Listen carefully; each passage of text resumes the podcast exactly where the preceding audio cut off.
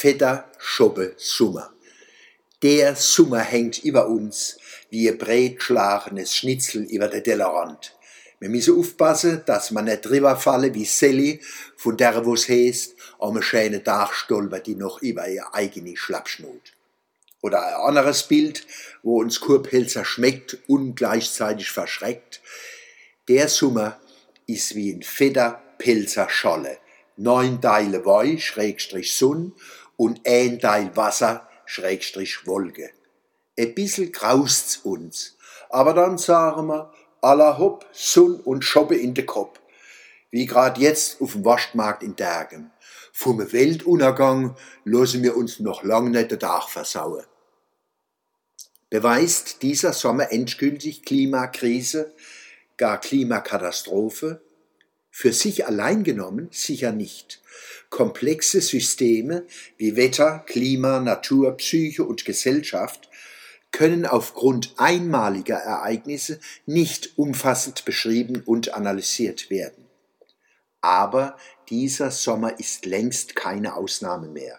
Seit Jahrzehnten erleben wir Veränderungen von Wetter und Klima, die wir zunehmend als gefährlich einstufen müssen. Gefährlich, weil Prozesse stattfinden, die unser Vermögen als Einzelne, aber auch als Völker, Kontinente und Menschheit überfordern, sich diesen Veränderungen rasch genug anzupassen. Wo wir uns dem Wandel nicht anpassen können, werden wir leiden und tun es schon in vielfacher Weise.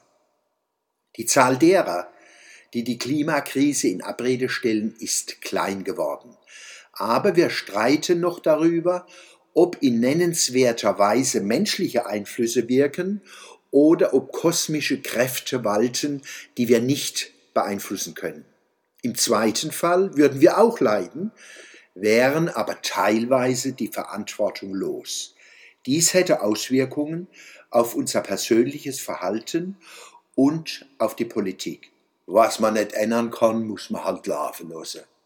In meiner Kolumne vom 23. August 2018 schreibe ich, Zitat, in den letzten 100 Jahren hat der Mensch die Erde stärker verändert als in 100.000 Jahren zuvor.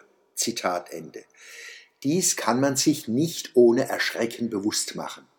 Ich will heute und in einer der nächsten Kolumnen einige Beispiele anführen. Die Weltbevölkerung hat sich von 1950 bis heute, also in einem Menschenleben, von 2,5 auf fast 8 Milliarden mehr als verdreifacht. Diese Bevölkerungsexplosion findet fast ausschließlich in Afrika, in arabischen und einigen asiatischen und lateinamerikanischen Ländern statt. Gleichzeitig verursachen wir eine monströse Explosion des Materie- und Energieumsatzes, die lange vor allem aufs Konto europäischer und amerikanischer Industrieländer ging, inzwischen aber längst ein globales Phänomen ist. Es wäre sehr unvernünftig zu glauben, solche Vorgänge könnten klimaneutral ablaufen.